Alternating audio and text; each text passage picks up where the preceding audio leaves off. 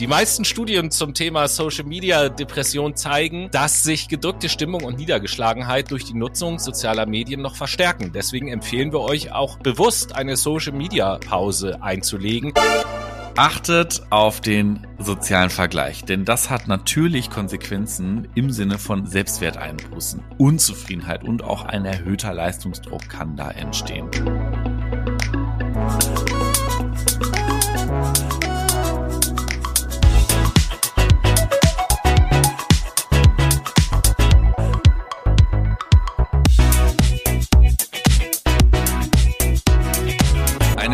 Wunderschönen guten Tag, liebe Menschen, und herzlich willkommen zu einer neuen Folge eures Lieblingspodcasts Fuck My Brain. Heute aus Turkmenistan. Ich bin nämlich heute bei Serdar Berdi Muhamedov. Er kennt ihn nicht.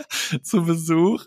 Und natürlich nicht alleine, sondern auch mit Tobi. Was geht, Tobi? Ja, auch von mir äh, herzliche Grüße aus dem Haus von unserem Kumpel Serdar ähm, an euch, liebe Brainies. Und ja, wer kennt ihn nicht? Der Staatsoberhaupt von Turkmenistan natürlich, ne? Safe, auf jeden.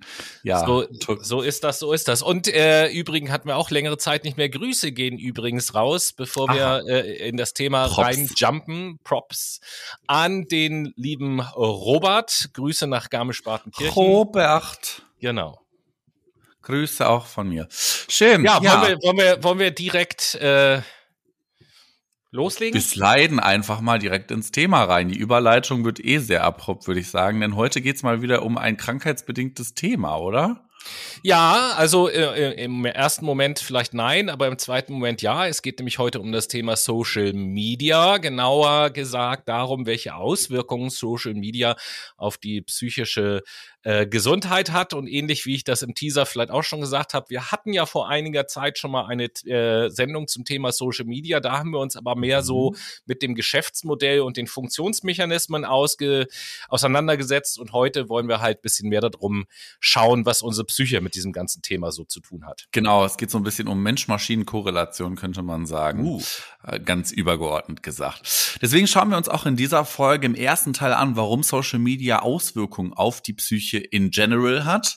Im zweiten Teil beschäftigen wir uns dann näher mit Social Media und psychischen Erkrankungen und im dritten Teil wird es dann praktisch für euch, liebe Brainies. Ihr bekommt nämlich ein persönliches Skillset an die Hand, was ihr tun könnt, damit euch das böse Social Media nicht auf die Psyche schlägt. Aber zunächst mal schauen wir uns an, wieso denn überhaupt Social Media Auswirkungen auf unsere Psyche hat. Ähm, der ja, das kann man so sagen, der Vergleich der eigenen Person und Lebenswelt mit den optimierten und teilweise geschönten Darstellungen aus der äh, ach so tollen Influencer-Welt, will ich jetzt mal sagen. Ähm, oder ähnliche Sachen, die können eben halt das Selbstwertgefühl stark beeinträchtigen und dann in der Folge zur Niedergeschlagenheit, einer schlechten Stimmung führen. Eventuell können dann sogar Depressionen daraus entstehen. Und ähm, konkret gibt es tatsächlich so vier Bestandteile, die eine Auswirkung auf unseren Geist haben. Ja, dann lass uns doch einfach mal mit dem ersten Bestandteil anfangen. Welcher wäre das denn? Ja, das ist im Prinzip der, den ich eben schon genannt habe. Da geht es nämlich äh, um den sozialen Vergleich. Äh, wie ihr wisst, ähm, sorgen ja soziale Medien dafür, dass wir uns permanent mit anderen Menschen vergleichen ähm, und dann so Sachen sehen oder denken oder sagen, wie der oder die hat einen schöneren Körper, eine glattere Haut oder eine größere Wohnung, eine dickere Karre oder worum es auch da geht, kann in mehr Nutella baden als ich. Ähm, Highlife in Tüten. ja, ihr erinnert euch vielleicht an unsere äh, Influencer-Sendung, wo das auch eine Rolle gespielt hat. Und ähm, ja, und dann fragt man sich natürlich schon teilweise, wieso habe ich das nicht? Und wieso klappt das bei mir nicht? Warum kann ich nicht diese Vorteile genießen?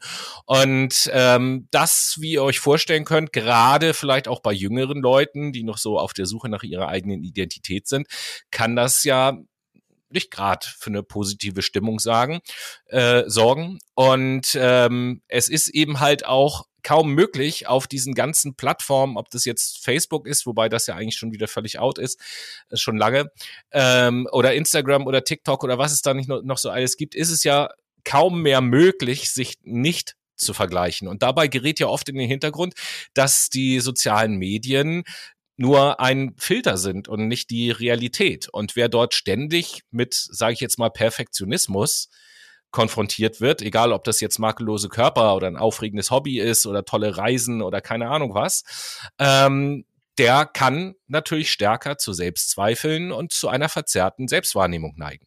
Ja, und das wahrscheinlich auch ähm, in Bezug auf das Körperbild kann ich mir sehr gut vorstellen. Dazu kommen wir im Übrigen im zweiten Teil noch mal ein bisschen näher. Mhm. Dementsprechend die Frage so an dich, also spricht man auch ein Stück weit von einer Dysmorphophobie, also wenn es so um die verzerrte Selbstwahrnehmung geht, ist es ja quasi auch das, was man anspricht. Wieso habe ich das nicht, den schönen glatten, äh, die schöne glatte Haut oder den tollen Körperbau oder die tolle gerade Nase? Aber da ist ja die Frage, was ist das denn eigentlich nochmal genau? Also was ist eine verzerrte Selbstwahrnehmung? Ich muss jetzt gerade mal überlegen, ob es wirklich Dysmorphophobie heißt oder Dysmorphobie. Weil ich habe es gegoogelt, es heißt tatsächlich Dysmorphophobie, aber man spricht ja von einer Angst, Körperdysmorphenstörung. Das meine ich nämlich. Körperdysmorphenstörung wäre da, glaube ich, das Beste, weil hier ist es ja die Angst vor einer Körper, aber egal. Ähm, also Körperdysmorphe Störung da geht es letzten Endes um eine gestörte oder verzerrte Selbstwahrnehmung und ist tatsächlich eine schwerwiegende psychische Erkrankung, äh, die dadurch gekennzeichnet ist, ähm, dass man eine krankhafte Vorstellung hat, hässlich beziehungsweise entstellt zu sein und das bei objektiv völlig normalem Erscheinungsbild. Verzerrung oder Störung der Selbstwahrnehmung gelangen aktuell vor allen Dingen eben im Zusammenhang mit Social Media, wie eben erläutert, in den Fokus. Ja, klar. Und hier gibt's natürlich auch ein paar Paradebeispiele, wie zum Beispiel den gelifteten Po, von dem du hm. vielleicht schon mal gehört hast. Der ja, Brazilian Buttlift, ne? Durch unsere tolle, wie heißt die denn nochmal? Nicht Kylie Jenner, sie heißt Kim Kardashian hervor. Ich habe den jetzt auch geliftet und zwar so hoch, dass er mir jetzt im Nacken sitzt. Ja, geil, super. Dann ist er sehr bequem auf dem Popo zu sitzen. Ja, aber sowas wird halt als weibliches Attribut beispielsweise gelesen, genauso wie die aufgespritzten Lippen oder beim Mann halt das unglaubliche Schlauchboot, Schlauchboot. Ja, aber beim Mann ist es halt das Muskelpaket, ne? Also, dass man so wirklich richtig dick bepackt ist und man kann halt kein Gramm Körperfett mehr am Körper haben. Und ich sag's mal so, dadurch kommt man sich halt dann auch teilweise minder bemittelt vor, wenn man auf Social Media solche Vergleichsbilder permanent sieht und in diesen Vergleich kommt. Naja, aber was soll's? Was ist denn eigentlich ein weiterer Bestandteil, wie so Social Media ja, Auswirkungen ja, in unseren Köpfen erzeugt? Gab ja vier Stück und der zweite Punkt ist letzten Endes der erhebliche Zeitaufwand, mit dem das einhergeht. Im Übrigen, die meisten jungen Leute denken sich immer so, ja, ich würde auch Influencer, ist ja, brauchst du kaum was tun, verdienst eine Menge mhm. Geld. Mhm. Von den Leuten, die wirklich davon leben können, das ist schon ein Fulltime-Job mit richtig Arbeit, wenn man das äh, machen will. Über die Inhalte brauchen wir jetzt hier gar nicht reden, aber egal. Also, äh, die Rechnung ist einfach, je mehr Zeit vor dem Screen verbracht wird, desto weniger Zeit bleibt für echte soziale Kontakte, für kreative Projekte, für das Umsetzen von irgendwelchen Zielen, für Tagträume, Muße, Schlaf, Bewegung und was wir sonst so alles den ganzen Tag tun. Und äh, wenn essentielle Bedürfnisse vernachlässigt werden, weil ich den ganzen Tag vor dem Monitor sitze, dann hat das eben auch negative Auswirkungen auf die Psyche. Mhm. Das ist klar. Und man muss sich auch mal reinziehen, wie viel Screentime die Jugendlichen eigentlich heutzutage mhm. haben. Also wir reden ja hier nicht nur über ein paar Minütchen, sondern über Stunden. Ja. Und da ist es halt auch kaum überraschend, dass Social Media solche psychischen Folgen in unseren Köpfen erzeugen kann. Total gutes Stichwort, Noah. Hierzu gibt es nämlich einige Statistiken. Und äh, ich habe jetzt mal eine so also aus dem Jahr 2022 mitgebracht äh, von Statista. Und laut dieser ähm, verbringen Jugendliche im Alter zwischen 12 bis 19 Jahren in Deutschland durchschnittlich 204 Minuten am Tag im Internet. Und das sind, um sich das mal umzurechnen, grob vier oder knapp vier Stunden jeden Tag. Mhm. Und äh, gegenüber dem Jahr 2007 hat sich die Nutzungsdauer des Internets somit mehr als verdoppelt. Ja, wir sind ja aber auch hier so ein bisschen forschungsangehaucht, wir beiden. Ne? Dementsprechend äh, muss man hier auch mal ein bisschen wieder differenzieren. Ne? Also die sind ja nicht nur 204 Minuten tagtäglich auf Social Media, sondern können natürlich auch ihre Screamtime für andere Sachen nutzen. Ne? Also zum Beispiel das nächste Schulreferat, was mal eben kurz auf Google recherchiert wird oder weiß ich nicht, dann ist man irgendwie die Englisch-App am Nutzen oder ist mit den ähm, KlassenkameradInnen oder Studierenden oder weiß ich nicht was über ähm, Teams oder so am Chatten oder Telefonieren. Ne? Ja, klar. Also da machen wir, habe ich jetzt auch äh, mitgebracht, natürlich auch eine Differenzierung, die das, was ich im Internet tun kann, ist natürlich sehr groß. Ähm, aber 93 Prozent der befragten Jugendlichen gaben 2022 an, täglich oder mehrmals pro Woche WhatsApp zu nutzen, beispielsweise. Ist jetzt mhm. wenig verwunderlich, tun wir wahrscheinlich alle.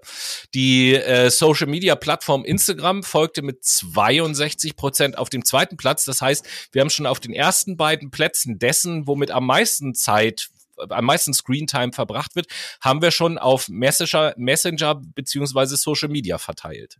Hm, das ist auch schon krass. Also wird die Zeit doch nicht nur für die Schulaufgaben verwendet. Ganz bestimmt nicht. Ähm, gucken wir uns erstmal den nächsten äh, Bestandteil an. Hierbei geht es nämlich darum, wie viel Reize eigentlich auf uns einprasseln, wenn wir auf Social Media unterwegs sind. Ich denke, es ist Konsens, wenn wir sagen, dass unser Gehirn nur eine begrenzte Aufnahmefähigkeit besitzt. Da haben wir, glaube ich, in unserer Psychologie-Serie auch ja schon mal drüber geredet. Hm. Wir sind halt keine Maschine.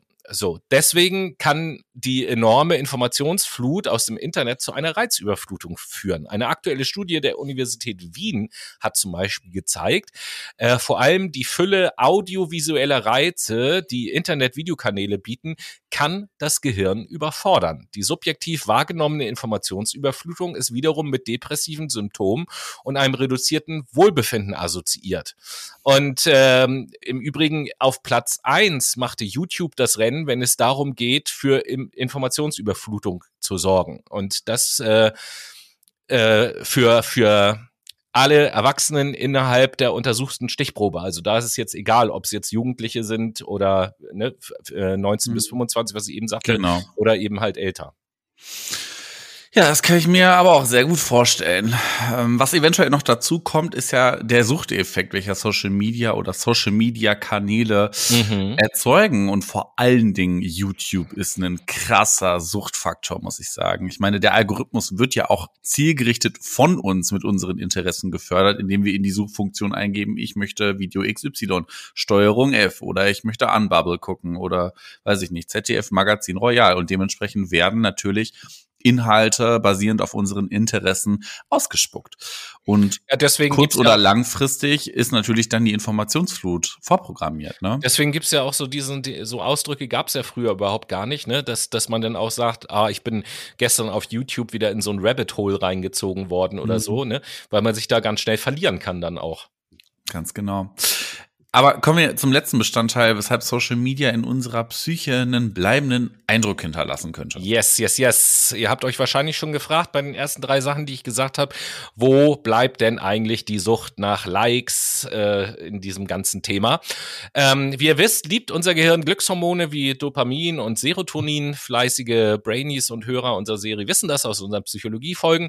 Und der Körper schüttet diese Glückshormone aus, wenn zum Beispiel ein Post geliked wird oder mit positiven Kommentaren versehen wird oder auch äh, Beiträge retweetet werden. Und diese angenehme Erfahrung möchte man gerne wiederholen. Insbesondere dann, wenn es im realen Leben nur wenige alternative Quellen positiver Erfahrungen gibt. Und so kann eben halt auch eine Sucht oder wir Psychologen würden natürlich sagen, eine nicht stoffgebundene Sucht entstehen. Hm, da haben wir sie wieder, die nicht stoffgebundene Sucht.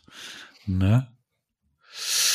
Äh, ja, ja, ja, genau. Siehst du, da war ich, da war ich noch ganz in meinen Suchtgedanken. Und äh, weil wir uns halt gerne in Social Media präsentieren oder äh, nicht alle, aber viele von uns und diese Suchtstruktur sukzessive fördern möchten, ohne, also er, es fühlt sich ja kurzfristig gut an und uns ist in dem Moment oftmals das ja überhaupt gar nicht bewusst. Und genau aus diesen Gründen verbringen wir im Bemühen um Anerkennung dann immer mehr Zeit im Netz, anstatt zu versuchen, im richtigen Leben diese mhm. Anerkennung mhm. zu bekommen. Und wie nennt sich das dann so in general? Also es gibt doch sicherlich dafür auch einen klinischen Begriff, oder nicht? Ja, und die sind ja immer so schön eingängig und einfach zu merken, die klinischen Begriffe. Klar. Äh, man, man ähm, bei einer äh, internetbezogenen Störung oder man spricht von einer internetbezogenen Störung, wenn die Betroffenen die Kontrolle über ihr Internetverhalten verlieren, äh, eine Toleranz entwickeln, die dazu führt, dass man mehr konsumiert werden oder dass immer mehr konsumiert werden muss, um den gleichen positiven Effekt zu erzielen. Man sieht also, der Auslöser der Sucht ist nicht stoffgebunden, aber sie funktionieren natürlich genauso wie eine äh, stoffgebundene Sucht und haben die gleichen Kriterien, Toleranzentwicklung und so weiter und so fort. Mhm, ja, klar. Ähm, und es können eben halt auch Entzugserscheinungen auftreten, wenn die Nutzung nicht möglich ist. Andere Interessen und Pflichten werden dann zunehmend vernachlässigt, aber der Internetkonsum wird trotz der negativen Konsequenzen dieses Verhaltens fortgesetzt. Ja, und ich glaube, unterschwellig haben einige bereits auch diese Sucht entwickelt. Ich meine, das Ding ist ja, dass sie gesellschaftlich auch akzeptiert ist. Also es ist ja genauso wie Kippenrauchen. Kippenrauchen naja. ist halt klar eine stoffgebundene Sucht. Ja, man warnt da auch vor, aber es ist halt nicht so, dass man jetzt sagen würde, das ist so schlimm wie eine Alkoholsucht, ne? Naja, aber ich meine, das kennen wir, vielleicht kennst du das ja sogar auch. Mir geht's ja zum Beispiel auch so. Also es passiert mega selten, ne? aber es kommt schon mal vor, dass ich zum Beispiel irgendwo hingehe und sei es nur zum Einkaufen und mein Handy zu Hause vergesse. Hm. So, das passiert mega selten, aber es kommt mal vor. Und ich erwische mich dann auch immer, ich meine, du, wei du weißt, wo ich wohne und wo ich hingehen muss zum Einkaufen. Das ist nicht wirklich weit weg. Nee, aber, es sind einfach aber, 120 Meter. Naja, gut, ein bisschen weiter schon, aber ähm, ja auf jeden Fall erwische ich mich dann manchmal so, dass ich so rausgehe, losgehe und merke, ich habe mein Handy vergessen. Und dann ehrlich äh, mindestens die Hälfte der Strecke mir überlege, ob ich jetzt nochmal umkehre und das Handy hole.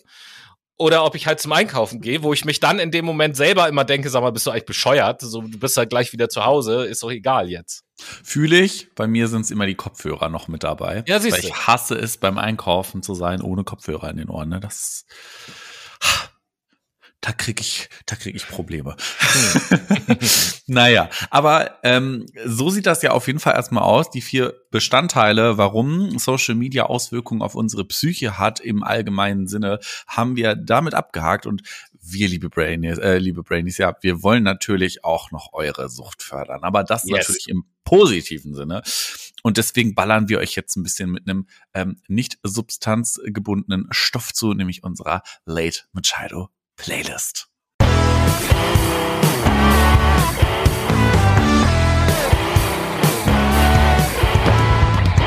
Und hier ist sie wieder, die weltberühmte Late Machado Playlist ist wieder am Start. Und äh, Noah, da muss ich dich äh, fragen, bevor ich dich frage, welchen Song du raussetzt. Wo findet man denn diese tolle ja, Playlist überhaupt? Das erzähle ich euch natürlich sehr gerne. Unsere Late Machado Playlist findet ihr natürlich über die Spotify-Suchfunktion, indem ihr Late Machado eingibt. Das äh, A bitte als Ä schreiben, Dankeschön. Oder noch bessere Idee, ihr folgt unserem Instagram-Channel, dort heißen ja, wir ja, genau ja. wie unser Podcast Fuck My Brain. Da klickt ihr auf Folgen und ihr könnt dann in den Ordnern Highlights, äh, in den Highlights im Ordner wichtige Links und Playlist oben links auf Playlist öffnen klicken. Dann seid ihr auch am Start. Na, und dann verrat uns doch auch mal direkt, was du heute als erstes auf die Playlist ja, haust. Ja, ich äh, sitze heute von dem Gothic Baby Spaß, von Goth Babe, den Song The Trees auf die Late Machado mhm. Playlist. Du, du, Tobi? Ja, ich äh, sitze, sitze, genau. Ich setze von der Band Hootie and the Blowfish das Lied Let Her Cry auf die Playlist. Ja, nice. Und damit sind wir auch wieder zurück im zweiten Teil und gehen jetzt in die Folgen. Denn Na. wir beschäftigen uns nun mit dem konkreten Zusammenhang zwischen Social Media und negativen Auswirkungen auf die Gesundheit bis hin zu klinischen Krankheitsbildern innerhalb der Psychologie und Psychiatrie. Hm, da muss ich doch mal direkt nachfragen, was heißt in diesem Zusammenhang klinische Krankheitsbilder? Ja, von klinischen Krankheitsbildern spricht man, wenn körperliche und psychische Symptome pathologisch, also Krankheitswert bekommen und behandlungsbedürftig werden. Und dies ist in der Regel der Fall, wenn Menschen so starke psychische oder physische Symptome aufweisen, dass sie auch ihr soziales Leben ähm, dysfunktional, also schädigend beeinträchtigen. Ah. Zum Beispiel im Sinne einer sozialen Isolation. So ist das also. Und womit starten wir jetzt? Ich glaube, eine gute Idee ist, dass wir über die körperdysmorphe Störung eben reden, die wir vorhin schon im ersten Teil ja, hatten. Körperdysmorphe Störungen sind immer eine gute Idee. Genau, richtig. Und wie ihr wisst, befassen wir uns ja täglich mit unterschiedlichen Reizen aus unserem wohlbekannten Social Media und deren Kanäle. Also der muskulöse Körper, die tolle Sanduhrfigur bei Frauen, die makellose Haut und auch die super tollen äh, Wangenknochen, die haben wir ja vorhin schon angesprochen. Wir haben also ganz schön viel Stoff. Um das ist übrigens interessant, ne? Dass, also ich habe den Eindruck, wo du das jetzt gerade als Sanduhrfigur ja. titelst. Ich, ich habe das Gefühl, dass bei den, bei den Menschen, die eine Sanduhrfigur haben, mhm. auch im Körper quasi beim Denken eher so ein Prozess wie in der Sanduhr äh, vonstatten geht. Oben kommt ganz viel rein, es kommt nur ganz wenig ins Arbeitsgedächtnis. Nein, das dass man so teilweise, wenn man die Leute Sachen fragt und ins Gesicht guckt, dann kann man das Rieseln tatsächlich sehen. Habe hab ich manchmal das Gefühl. Ja, das ist, äh, ist manchmal sehr gut möglich. Ja, ist halt nicht so, ja, okay, lassen wir das. äh, ähm, aber kommen wir zurück. Wir haben natürlich ganz viel Stoff von diesen Reizen, um uns den lieben langen Tag miteinander vergleichen zu können. Das heißt, der soziale Vergleich at its best ist möglich. Und das machen wir laut einer Studie von Mindtake bereits innerhalb der ersten Stunde des Tages. Also ihr steht auf und innerhalb von 60 Minuten greift ihr das erste Mal zum Handy und schaut Ja, die meisten Leute greifen ja schon mal das erste Mal zum Handy, bevor sie überhaupt aufstehen. Ganz genau so. okay, das ist ja, ja Schlafwandler oder was meinst du? Nein, der Wecker klingelt, Beispielsweise, so. und dann nehme ich das Handy an Hand, bevor ich aufstehe, gucke ich schon mal schnell nach. Ach so, ja, für mich, ich habe gerade, bevor ich aufstehe, äh, bevor ich aufwache, quasi so registriert, aber dann habe ich falsch geschaltet. Aber wie ihr dann wisst, ähm, ja, starten wir mit einem großen Anteil an Vergleichsbildern in den Tag und äh, das können halt auch mal gerne, wenn man schnell ist und auch ein bisschen süchtig nach Social Media ist, einige tausend sein. Ne? Also ja. so ein Feed, der ist ja auch so gestaltet, dass man da schön durchscrollen kann. Und mhm. ich glaube, man guckt sich auch nicht jedes Bild an, ähm, sondern macht das einfach nur, weil es auch Spaß macht. Ich kenne zum Beispiel, oder ich kenne nicht, aber ich habe schon Jugendliche erlebt, die sitzen einfach im Bus und die scrollen einfach. Mhm. Wie so hirnlose Zombies. Und dann denkst du dir auch, was ist denn los mit euch? Siehst du, hirnlose Zombies, deswegen ist ja, glaube ich, auch ganz passend der Titel äh, zur Sendung gewählt äh, für diese Woche Social Media Doppelpunkt äh, Psycho-Zombies Fragezeichen. das passt ja ganz gut. Ähm, ja, aber nee, äh, zurückzukommen für, zu dem, was du erzählt hast, da kann ich mir also sehr gut vorstellen, dass man eventuell schon eingeschüchtert oder mit einem niedrigen Selbstwertgefühl das Bett dann morgens verlässt. Ja, das glaube ich auch. Und dass Korrelationen bestehen zwischen Instagram und den Bedenken bezüglich des Körperbildes, das ist ja kein Geheimnis und das wurde auch schon innerhalb der Wissenschaft genügend erforscht. Ebenso auch die Tatsache, dass zum Beispiel die Anzahl der Schönheits-OPs sich seit 2010 fast verdoppelt hat. Ja, ist auch richtig so, dass diese ganzen Hesslons, die da in der Welt rumlaufen, das ja nicht zu ertragen. Mein Spaß. Ja, das ist wahr. Aber ey, um ehrlich zu sein, ist ja das ein Problem, wenn wir uns permanent mit Menschen vergleichen, welche durch Filter, Make-up und zuletzt auch, und das ist ja das Ding, hast du dir mal so Sportwerbung angeguckt? Die packen sich da Einlagen in Po und Brust rein, damit der größer erscheint. Der ja, und andererseits so vorhin. Stichwort Schlauchbootlippen, die lassen sich Fett aus dem Po absaugen und die Lippen spritzen. Die haben, das sind Arschgesichter, auf gut Deutsch gesagt. Oh, du bist richtig fies, ne? Ja, aber ist doch so. Ja, naja, komm. Aber ich meine, dass man dann dazu kommt, sich zu vergleichen mit diesen Menschen und sich negativ abwertet, weil man vielleicht nicht so einen großen Po hat und dass das halt einen Krankheitswert entwickeln kann in Bezug auf sein Körperbild. Ich glaube, das ist absehbar und dass man dann mal gerne zu einer Schönheits-OP greift. Vor allen Dingen ist euch aufgefallen, seit wann sich das verdoppelt hat? Seit 2010. Was gibt es seit 2010? Richtig. Ganz viele Social-Media-Kanäle und Smartphones. Hm. Da haben wir vielleicht auch noch mal eine Korrelation entdeckt. Aber wenn das Unwohlsein in der eigenen Haut zur Krankheit wird, spricht man von BDD oder Body Dysmorphic Disorder beziehungsweise halt der Körperdysmorphenstörung, welche die gestörte Wahrnehmung des eigenen Körpers beschreibt und auch als eingebildet, eingebildet Hässlichkeit gilt. Mhm. Und hier ist vielleicht noch die Besonderheit anzumerken, dass äh, sich das bei den Erkrankten meistens auf einen bestimmten Körperteil oder ein Merkmal, wie beispielsweise äh, eine zu groß wahrgenommene Nase, schlechte Haut oder stämmige Beine konzentriert, ne? Ihr Leute mit den Stampfern und dem Mega-Zinken. Oh, Leute. Ja, aber genau so ist es. Und etwa 2,4 Prozent der Bevölkerung leiden darunter. Und überraschenderweise ist die Verteilung der Erkrankung gleichgewichtet, wenn es um die Geschlechterfrage geht. Also sowohl Männer als auch Frauen sind davon betroffen. Das sind nicht nur Frauen.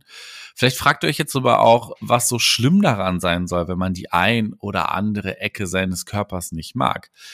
Ja, nun ja, das Gefährliche an einer körperdysmorphen Störung ist ja, dass die Vergleiche innerlich zu obsessiven Gedanken führen, ja, welche in ja der Folge zu sozialem Rückzug und in Extremfällen sogar zum Selbstmord führen kann, weil man sich ja. so hässlich findet. Es ist ja eben nicht so, dass es darum geht, irgendwie, dass eine Kleinigkeit an einem gerade mal so ein bisschen stört oder so, das kennen wir, glaube ich, alle.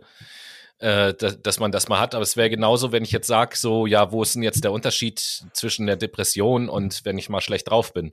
So, das ist, das ist ja genau dasselbe. Also wir, wir kennen das, dass man mal irgendwie sagt, so, ja, finde ich jetzt irgendwie nicht ganz so cool, müsste ich mal was machen oder mal ein paar Kilo abnehmen, wäre schön. Aber das ist ja noch, wenn ich das ins Krankhafte sozusagen übersteigere, äh, ist das genau der Vergleich, wie ich bin heute schlecht drauf oder ich habe eine Depression. Hm, genau. Ähm, aber auch hier ist es natürlich so wie bei allen psychischen Erkrankungen, dass es hier keine Monokausalität gibt, sondern immer multifaktorielle Auslöser. Und das ist natürlich einer unserer Lieblingssätze, wenn wir über mhm. psychische Phänomene besprechen, nicht wahr? Richtig, Tobi. Ja, Body Dysmorphic Disorder kann sowohl genetische Zusammenhänge aufweisen, sowie durch Traumata wie sexuellen Missbrauch oder auch Mobbing ausgelöst werden, indem das erlebte Leid auf eine auf ein bestimmtes Körperteil projiziert wird und auch Betroffene die Wirklichkeit in vielen Fällen tatsächlich anders wahrnehmen als ihre ähm, Umgebung. Und da, ähm, ich nenne das jetzt mal BDD, das ist kürzer, BDD oft mit anderen Störungen wie auch Depressionen, Zwangs- oder Essstörungen korreliert, ist besonders psychologische Betreuung hier notwendig.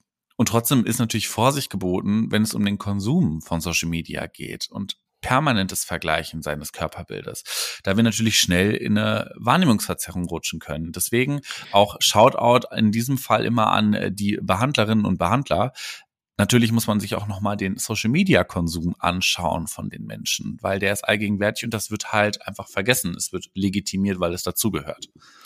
Ähm, gibt es in diesem Zusammenhang nicht sogar irgendwie einen Begriff, einen Krankheitsbegriff oder so, in dem das Wort Snapchat mit auftaucht? Ja, mehr oder weniger. Also ein Team aus Wissenschaftlern der Boston University School of Medicine hat den Begriff der Snapchat-Dysmorphophobie geprägt und zum ersten Mal taucht dieser in einem Artikel in der Zeitschrift JAMA Facial Plastic Surgery auf, um darauf aufmerksam zu machen, dass die Verwendung von Fotofiltern in Social-Media-Kanälen wie Snapchat halt negative Auswirkungen auf die Selbstwahrnehmung der Menschen haben kann. Und ihr wisst ja, dass Instagram und vor allen Dingen Snapchat entsprechende Filter nutzt und auch vorinstalliert hat in den Apps, die man nicht abstellen kann. Mhm.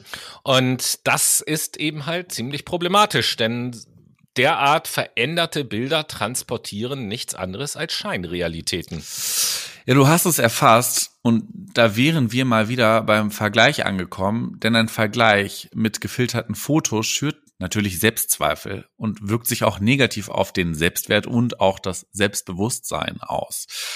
Aber auch hierzu muss man erwähnen, ähm, dass Snapchat-Dysmorphophobie kein eigenständiges Krankheitsbild ist, wie du das vorhin vermutet hast, Tobi, sondern es wird in der Wissenschaft nur als ein zeitweiliges Phänomen gesehen.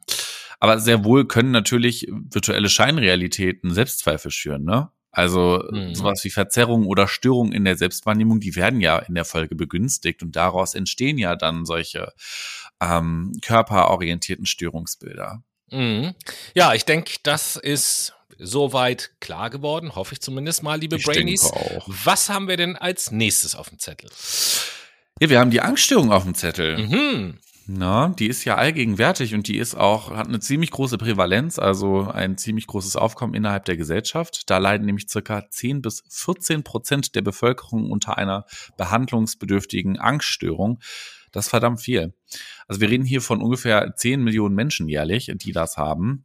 Ja, ich glaube, das ist ja inner, innerhalb der psychischen Erkrankungen ist es auch Platz eins, ne, vor Depressionen, ja. meine ich, die auf Platz genau. zwei kommen. Aber was hat jetzt äh, Social Media mit Angststörungen zu tun? Ja, es gibt halt Hinweise darauf, dass eine exzessive Nutzung von sozialen Netzwerken und sozialen Medien ähm, den Schweregrad der Symptome bei PatientInnen mit Angststörungen erheblich beeinflussen kann. Dies zeigt nämlich zum Beispiel eine psychiatrische Studie aus der Türkei. An der Studie nahmen 100 PatientInnen mit Angststörung teil und auch nochmal 100 gesunde Menschen äh, als Kontrollgruppe. Und anhand von zwei Messinstrumenten, nämlich einmal dem äh, wie heißt das? State Trade Anxiety Inventory, kurz mhm. STAI, und den äh, und die Social Media Addiction Scale, SMAS, kurz abgekür abgekürzt, nur kurz abgekürzt, ähm, wurden die PatientInnen untersucht und die Zusammenhänge zwischen äh, Social Media Nutzung und Angstsymptomen halt aufgedeckt. Und siehe da, wen hätte es gewundert, die Ergebnisse zeigen natürlich, dass die Zustands- und Eigenschaftsangst bei PatientInnen mit Angststörungen positiv aktiv mit den Werten für virtuelle Kommunikation korreliert. Ja, und was bedeutet das dann jetzt in der Folge? Das ist ein Hinweis darauf, dass Social Media Ängste verstärken kann, wodurch wir natürlich ein Augenmerk darauf legen müssen, was wir konsumieren und in welcher Intensität. Also zum Beispiel, ich nutze ja kein Social Media mehr, sondern hat nur noch YouTube Shorts halt, so um mich mal so ein bisschen auf dem Insta-Land, ne, Tobi, ähm, beglücken zu können. ja, äh, zum Beispiel habe ich auch letztens einen YouTuber ähm, auf YouTube Shorts angezeigt bekommen, welcher halt nur Videos gezeigt hat, wie er gefährlichen Seetieren begegnet ist. Keine Ahnung, was der Typ macht, aber er ist halt viel irgendwie in der Natur unterwegs und beschäftigt sich halt mit Tieren und nicht immer nur mit schönen Tieren irgendwie, sondern halt wirklich mit, weiß ich nicht, einer Krabbe, die ihn dann in den Fuß beißen könnte oder in den Finger oder einen Rochen, der an ihm vorbei äh, schwebt im Wasser. Oder halt er hatte ein gläsernes Kajak auf offener See, wo drin er gesessen hat und da ist halt ein Hai unter seinem Kajak ähm, geschwommen und er ist ins Wasser gefallen. Und dann hört halt das Video auf und da denkt man sich natürlich auch, wenn da äh, ja spannende Musik hinterlegt ist, ne, Alter, was ging mit dem Dude denn so, ne? Und ich meine, unser Gehirn kann nicht so gut differenzieren zwischen Realität und Vorstellung und dementsprechend ähm, kann das dazu führen, dass man Ängste triggert in sich. Und das kann dann natürlich zur Folge haben, wenn so Ängste entstehen, dass ich mich in bestimmten Teilen meines Lebens irgendwie einschränke, was mir dann äh, wiederum ein Stück meiner Lebensqualität nimmt. Ja, genau so meine ich das. Ne? Aber nochmal kurz zurück zur Studie. Da die Studie die negativen Auswirkungen einer problematischen Social-Media-Nutzung auf Angststörungen ja belegt, ist auch hier der Shoutout quasi der ForscherInnen, dass Psychiater und Psychologen die Nutzung sozialer Netzwerke bei der Beurteilung von PatientInnen bei der Erstellung von Behandlungsempfehlungen ähm, und so weiter und so fort berücksichtigen sollte. Das gehört halt dazu. Und das können wir nicht mehr outcrossen. Ja, ein wertvoller Tipp auf jeden Fall. Ähm, es gibt doch, wollte ich nämlich noch mal wissen, es gibt doch einige Studien, welche den Zusammenhang zwischen Social Media und Depression untersucht haben. Hast du dazu noch äh, irgendwie was Aktuelles dabei? Oh, Tobi, natürlich. Na klar habe ich was mitgebracht. Yes. Es gibt einige Studien, die nahelegen, dass eine intensive Social-Media-Nutzung die Entwicklung von Depressionen begünstigen kann. Das ist hier keine Auswirkung, beziehungsweise es gibt hier nur Hinweise auf Korrelation und keinen Kausalzusammenhang. Ähm, die erste Studie, die ich mitgebracht habe, ist von der Universität Arkansas. Ar Arkansas? Ich kann es nicht lesen. Arkansas. Arkansas. Arkansas und Pittsburgh. Oder auf Deutsch gesagt Arkansas. Arkansas, so Arkansas so, mhm. und Pittsburgh. Und da haben äh, 1289 StudienteilnehmerInnen zwischen 18 und 30 über sechs Monate teilgenommen. Die wurden beobachtet und 990 gaben zu Beginn der Studie an, keine depressiven Symptome zu haben. Dann hat man nach sechs Monaten geguckt und 95 dieser Personen, das sind ungefähr 9,6 Prozent, haben dann solche depressiven Symptome entwickelt. Und dabei zeigte sich auch ein signifikanter Zusammenhang zwischen der Intensität ihrer ursprünglichen Social-Media-Nutzung und dem Auftreten von Depressionen nach diesen sechs Monaten Beobachtungszeit.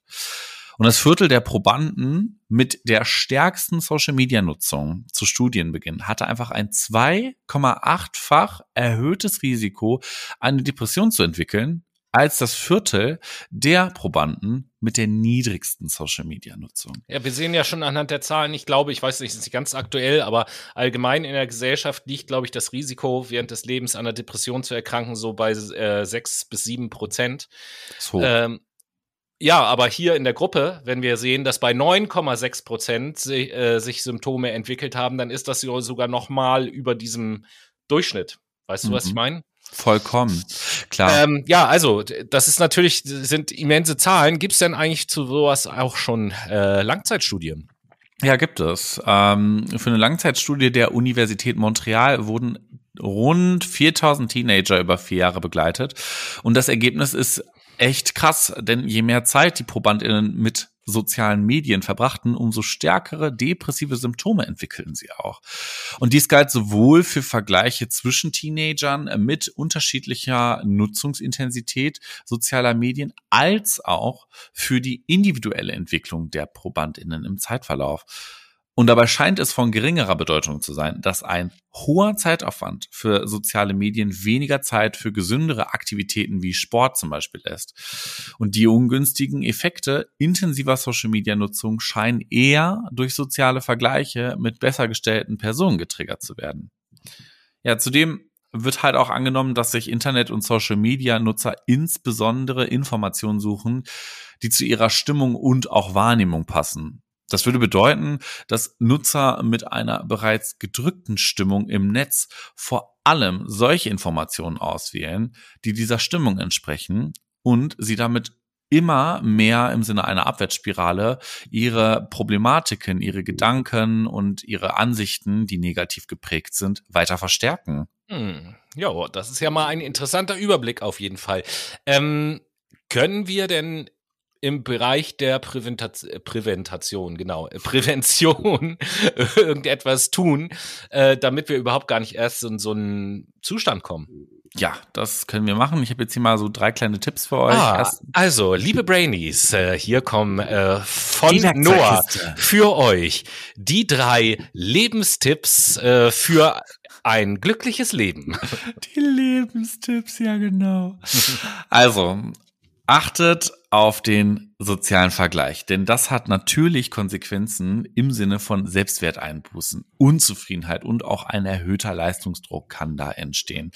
Konkret könnt ihr eure Gedankengänge ganz kritisch hinterfragen und reflektieren, indem ihr euch selber fragt, ob der Vergleich gerade stimmt und ob ihr euch nämlich auch mit realistischen Inhalten befasst. Wie gesagt, unser Hirn kann nicht so gut unterscheiden zwischen ist auf dem Smartphone, wird mir vorgespielt, ist in der Realität oder in meinen Gedanken.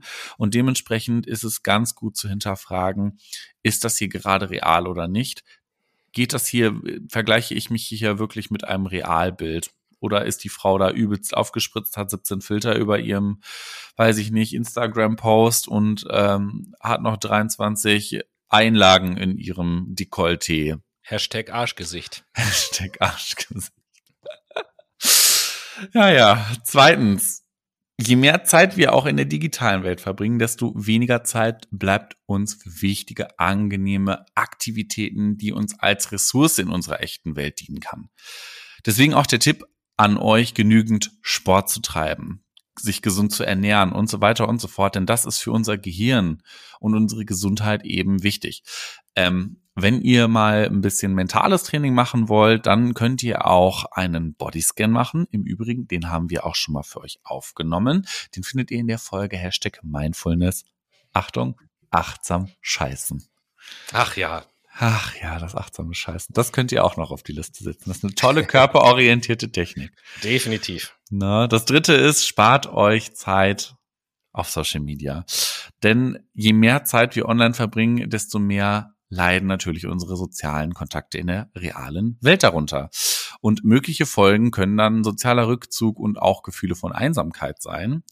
Dementsprechend empfehle ich euch wärmstens, euch mit Freunden oder Bekannten vielleicht mal auf einen Kaffee oder einen Wein zu treffen und da mal ein bisschen zu quatschen. Das ist auch wesentlich bereichernder und ihr fühlt euch gleich mehr aufgeladen als so ein hirnloser Zombie, der vorm Handy sitzt und 25 Jahre auf TikTok rumscrollt. Mal ganz, oder, abgesehen, mal ganz abgesehen davon, dass ja diese Diskussionen oder Gespräche in Anführungsstrichen, die auf Social Media stattfinden, auch also auch selten in irgendeiner Form erhellend sind. Also ich habe noch nie jeden Menschen kennengelernt. Da könnt ihr ja gerne auch mal an äh, auf euch schauen, liebe Brainies, oder in, ihrem, in eurem Umfeld euch mal umhören.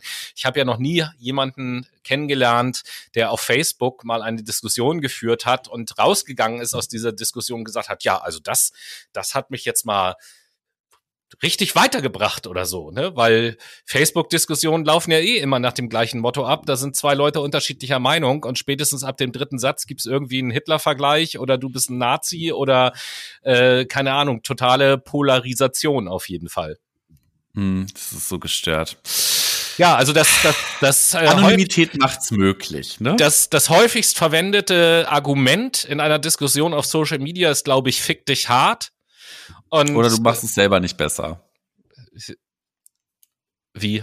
Oder du machst es selber naja, nicht besser? Naja, die, die dissen dich sicher meistens, also fick dich hart, ja, safe, auf jeden. Ja, und ich meine, du machst, es, du machst es halt auch selber nicht besser, so, das ist dieses, oder, wo hart, ist deine Quelle? Fick dich hart ist ja auch so ein Argument, wo ich jetzt nicht rausgehe aus der Diskussion und denke so, ja Mensch, ja stimmt, der hat recht. Hätte ich mich mal früher hart gefickt, dann wäre jetzt gar nicht, wäre jetzt das Problem gar nicht entstanden. Ne? naja, so ist das nämlich. Ja, aber äh, apropos fick dich hart, ähm, wir wollen wir wollen dann jetzt erstmal, dass äh, die Musik wieder hart eure Ohren fickt sozusagen. Und, super, Tobi, super Überleitung. Ja, oder? Oder? Ja, finde ich grandios. und deswegen gehen wir jetzt nochmal ab an die Playlist.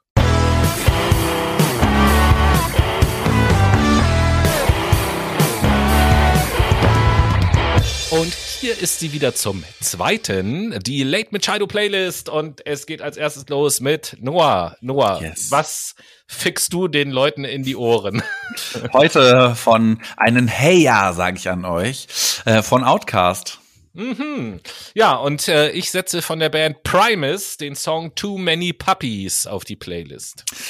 Und damit sind wir im letzten Teil angekommen und wie versprochen kriegt ihr jetzt nun einige praktische Tipps aus unserer Werkzeugkiste, wie ihr einen gesunden Umgang mit Social Media etablieren könnt.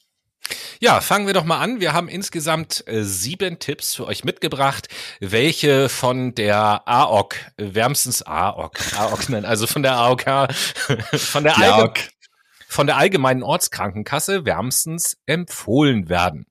Ähm, der erste Tipp ist grundsätzlich erstmal ein wenig Skepsis gegenüber Social Media aufzubauen.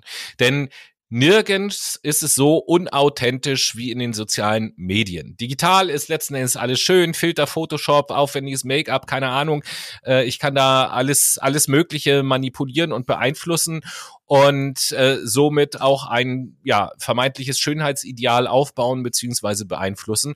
Und äh, dann ist es ja auch noch so, dass das, was wir dort sehen, nicht nur in Bildern, sondern teilweise auch in Videos, einfach äh, gestellte Szenen sind und äh, die dem Betrachter dann natürlich glauben machen können, oh, andere führen irgendwie so ein perfektes Leben mhm. und äh, verbringen jede freie Minute in der Südsee oder keine Ahnung was.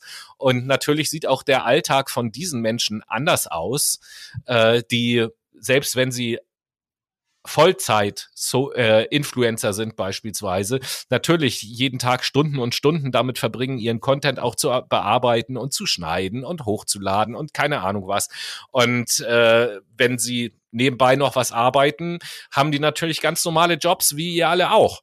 Und von daher äh, denkt beim Surfen einfach immer daran, das, was du dir anschaust, ist im Großteil mit viel Arbeit im Hintergrund verbunden oder äh, total fake oder vielleicht auch nur ein einzelner kleiner Ausschnitt aus einem sonst völlig gewöhnlichen Leben. Das ist richtig. Ja, dann können wir eigentlich auch zum zweiten Step, die, äh, der Step, zweite Step. Tipp rüberkommen. Und das ist nämlich den Fokus auf sein Leben und seine Mitmenschen zu richten. Zum Beispiel können soziale Netzwerke niemals einen echten menschlichen Kontakt ersetzen. Also Umarmungen und Berührungen, Blicke, das gemeinsame Lachen, Kuscheln. all das Stärke, Kuscheln, all das. Nein, Gruscheln. Gruscheln, du bist Wer es noch kennt. Ach Mensch, jetzt bist du auf Knuddels unterwegs oder was? Nee, Knuddels kenne ich gar nicht, aber Gruscheln mhm. gab's doch bei StudiVZ. Ja, ach so, ich dachte, das gab's bei Knuddels. Ich meine, naja. das war StudiVZ. Ja, kann sein. Ich habe dich gegruschelt, oh Gott. naja, aber deshalb geht raus, ne? Trefft euch mit euren Mitmenschen. Ich habe vorhin schon gesagt, ein Weinchen oder ein Kaffee. Wenn ihr keine Freunde habt, geht in einen Ortsverein oder so, macht ein bisschen Sport. Die Leute sind nett, die nehmen euch auf. Eben. Ja. Deswegen, äh, es ist wahrscheinlich auch ein Grund, warum wir hier im Podcast dann immer so relativ äh, entspannt klingen, weil Noah und ich, wenn wir zusammen aufzeichnen, leben das natürlich auch total und genießen äh, diese, diese Körperlichkeit. Und es ist halt meistens so bei den Aufnahmen, dass wir uns währenddessen die ganze Zeit gegenseitig am Penis festhalten. Nun gut, also die ähm, Die meisten Studien zum Thema Social Media Depression zeigen, dass sich gedrückte Stimmung und Niedergeschlagenheit durch die Nutzung sozialer Medien noch verstärken. Deswegen empfehlen wir euch auch ein, bewusst eine Social Media Pause einzulegen, solltet ihr schlechte Laune haben. Ähm, macht irgendwas Alternatives, was Glückshormone ausschüttet, zum Beispiel Sport oder einen Spaziergang, beziehungsweise ich gehe sogar noch einen kleinen Schritt weiter und sage nicht nur eine Social Media Pause, wenn man schlechte Laune hat, sondern immer dann eine Social Media Pause, spätestens immer dann eine Social Media Pause, äh, wo ich Real Social Media machen kann, sozusagen. Also in dem Moment, wo ich mit Freunden zusammensitze, äh, wie Noah das vorhin als Tipp gegeben hat, um Weinchen zu trinken oder was essen zu gehen, sollte ich äh, das Handy nicht die ganze Zeit in der Hand haben und da drauf gucken, sondern mich lieber ja. mit Leuten unterhalten, die am Tisch sitzen. Das ist ja auch so ein Phänomen, was man manchmal sieht, ne? wenn da so eine Gruppe von Leuten zusammen ist und alle haben irgendwie, die sitzen zusammen am Tisch und alle haben dann an ihrem Handy rum. Grausam. Kann ich gar nicht haben. Deswegen Handy auf dem Tisch, Leute. Naja, den nächsten Tipp, den kennt ihr wahrscheinlich bereits. Ein gesäuder, äh, ein gesunder Umgang mit eurer Zeit. Überlegt euch also bewusst, zu welchen Tageszeiten und auch in welchen Situationen ihr auf das Handy bewusst verzichten könnt. Ein kleiner digitaler Detox, der kann natürlich mal schwer sein. Deswegen gibt's auch ein paar Apps, äh, wo ihr euch eine Zeitlimitation einstellen könnt. Aber am besten ist es natürlich, wie Tobi gerade eben schon mal erklärte, geht einkaufen ohne das Handy, geht mal scheißen ohne das Handy, ins Fitnessstudio ohne das Handy. Vielleicht kann man Walkman Aber, aber scheißen ohne das Handy, dann habe ich ja meine Klopapier-App gar nicht dabei. Ja, doof gelaufen. so, okay. Ähm, in Bezug auf äh, Influencer im Netz empfehlen wir euch, äh, euch authentische Vorbilder zu suchen, die Themen vermitteln, welche euch weiterhelfen. Ähm, überlegt euch zum Beispiel, wer sich mit euren Themen auseinandersetzt und Themenpunkte wie Selbstwert, Identität und Authentizität nach vorne bringt. Und damit meinen wir keine äh, Pseudo-Instagram-Coaches oder sonst irgendwas. Ähm, Hierdurch könnt ihr dann an euch wachsen und erkennen, dass es okay ist, auch Makel zu haben. Oder ich bring's mal auf eine noch allgemeinere Formel. Alles das, was man auf Social Media konsumieren kann, da gibt es auch Inhalte, die dafür sorgen, dass ich in, dass ich so etwas betreibe, was sich Selbstreflexion nennt. Das ist schon mal so eine richtige Richtung, finde ich. Definitiv. Tipp 6 ist sehr praktisch und auch direkt umsetzbar. Verbannt das Handy aus eurem Schlafzimmer. Man kann es nicht oft genug sagen. Der Abend sollte eine Phase der Ruhe sein, in der auch die Erlebnisse des Tages verarbeitet werden können und neue Reize, indem ihr euch die ganze Zeit euer TikTok, euren TikTok-Account um die Ohren ballert im Bett. Das sorgt natürlich dafür, dass euer Hirn einfach massiv überflutet wird. Deswegen ist die Devise Handy raus aus dem Schlafzimmer, alternativ empfehlen wir euch ein gutes Buch oder eine Runde Meditation. Ne? Vor allen Dingen, weil ja auch äh, das Licht, was von dem Display ausgeht, die Melatoninausschüttung hemmt. Ja, genau. Also die bestimmte Wellenlängen dieses Lichtes sorgen halt quasi dafür, um es einfach auszudrücken, dass das Hirn wieder wach wird. Und äh, das ist natürlich so kurz vorm Einschlafen auch nicht gut. Aber last but not least, letzter Tipp, schützt euch vor Cybermobbing. Wer da nämlich keine Sicherheitsvorkehrung trifft, kann im Internet mit verletzenden Kommentaren und Cybermobbing konfrontiert werden. Ähm, in der virtuellen Welt neigen leider einige Menschen dazu, ihre Hemmung fallen zu lassen oder wie ich das auch immer ganz gerne sage, die Anonymität macht uns zu wilden Tieren, die dann überall her, mhm. äh, übereinander herfallen. Und unter dem Schutz der Anonymität teilen sie besonders hart aus. Im Übrigen sind das dann ja meistens Leute, die im wirklichen Leben überhaupt nichts zu melden haben und da sozusagen ihren sportlichen Ausgleich suchen, wenn man so will.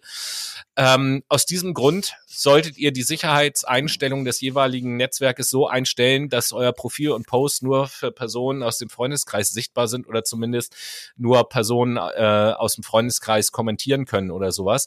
So seid ihr zumindest einigermaßen geschützt vor irgendwelchen Trollen oder anderen Mobbern oder komischem Getier. Sportlicher Ausgleich fand ich ja sehr geil.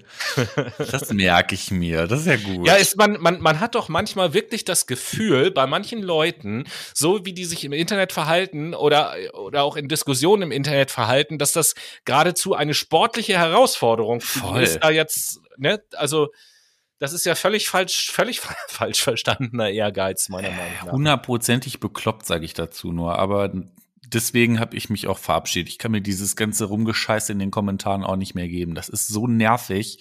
Wirklich, wo ich mir denke, boah, ey, kommt alle nicht auf einen Nenner. Sorgt doch eh nur dafür, dass der Strudel des Todes erzeugt wird. Ja, und ich habe ich hab zum Beispiel bei, bei Twitter, habe ich zum Beispiel äh, ja relativ lange gebraucht, um für mich persönlich zumindest herauszufinden, wie ich meine eigene Bubble so gestalten kann, dass das für mich erträglich ist. So, weil bei all dem, also das, das will ich ja auch jetzt zum Schluss nochmal sagen. Ne? Ist ja nicht so, dass wir Social Media generell verteufeln. Wir nutzen das ja auch, nicht zuletzt für, für unseren Podcast und so. Aber man kann halt Social Media schon auf sehr unterschiedliche Art und Weise nutzen. Und es gibt ja auch ganz unterschiedliche Social Media Kanäle. Also ich sag mal, äh, TikTok zu konsumieren ist ja nochmal etwas völlig anderes als Twitter jetzt beispielsweise. Nee, ich auch nicht. nicht. Von TikTok habe ich, habe ich überhaupt keine Ahnung. Da war ich noch nie und äh, werde ich auch nie. Ist mittlerweile, glaube ich, auch nicht mehr meine, meine, meine Alterszielgruppe oder irgendwie sowas. Ähm, beziehungsweise vorher hieß das ja Musically, bevor es TikTok hieß. Mhm. Aber ich bin ja mal gespannt. Ist ja gerade eine aktuelle Diskussion, ob TikTok in den USA verboten werden soll. Mhm. Ähm, ja, weil chinesisches Unternehmen halt, ne? Ja, machen aber viele Leute Geld mit, ne? Ja, nun, also das würde ich mal, also ich, ich, ich, als ich die Nachricht gehört habe, habe ich gesagt, ich hoffe das, dass die, dass die es in den USA verbieten, weil ich dann einfach mal sehen möchte, wie groß der Aufschrei in Influencer-Kreisen so Zu ist. Zu groß. Das würde würd ich mich ja fast schon drüber freuen. Nee, aber also man kann unterschiedliche Social Media Plattformen sind unterschiedlich vom Inhalt her. Das ist das eine, wonach man das auswählen kann. Und dann kann man natürlich auch zumindest bedingt das, was einem da so angezeigt und in die Timeline gespült wird, kann man natürlich beeinflussen, indem ich mir sehr genau überlege, was abonniere ich, äh, wem folge ich und so. Und wenn ihr da mal guckt, was sind die Themen, die euch jetzt wirklich interessieren und wirklich auch in eurem Leben irgendwie weiterbringen und man sich darauf konzentriert, dann kann man schon einige einigermaßen zumindest die Bubble so gestalten, dass man jetzt nicht den ganzen Tag äh, mit purem Schwachsinn äh, überfallen wird. Das war dann Tipp 8 und damit kommen wir auch zum Ende eigentlich dieser Sendung.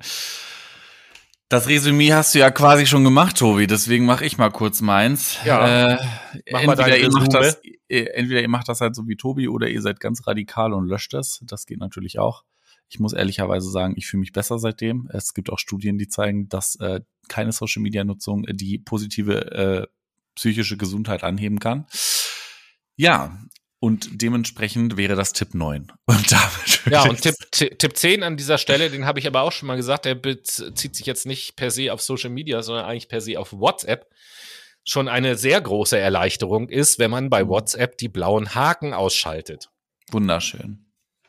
Ja, und damit würde ich sagen, liebe Brainies, es war schön mit euch. Und wir hören uns dann auch schon nächste Woche. Tobi, worum geht's denn nächste Woche? Ja, nächste Woche, also da kann ich inhaltlich noch gar nicht so viel zu sagen. Ich sage nur so viel. Die Sendung in der nächsten Woche wird den Titel tragen Geheimakte Russland. Alles klar. Wir freuen uns drauf.